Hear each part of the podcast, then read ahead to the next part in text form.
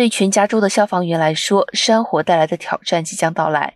过去山火是季节性的问题，有山火消长时期，但是现在一年到头山火频传。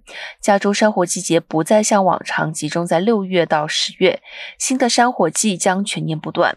根据评估各行业的 CareerCast，二零二一年工作压力最大的行业是战斗机飞行员，接下来即是消防员。过去五年间，消防员均被列为各行业压力最高的前四名。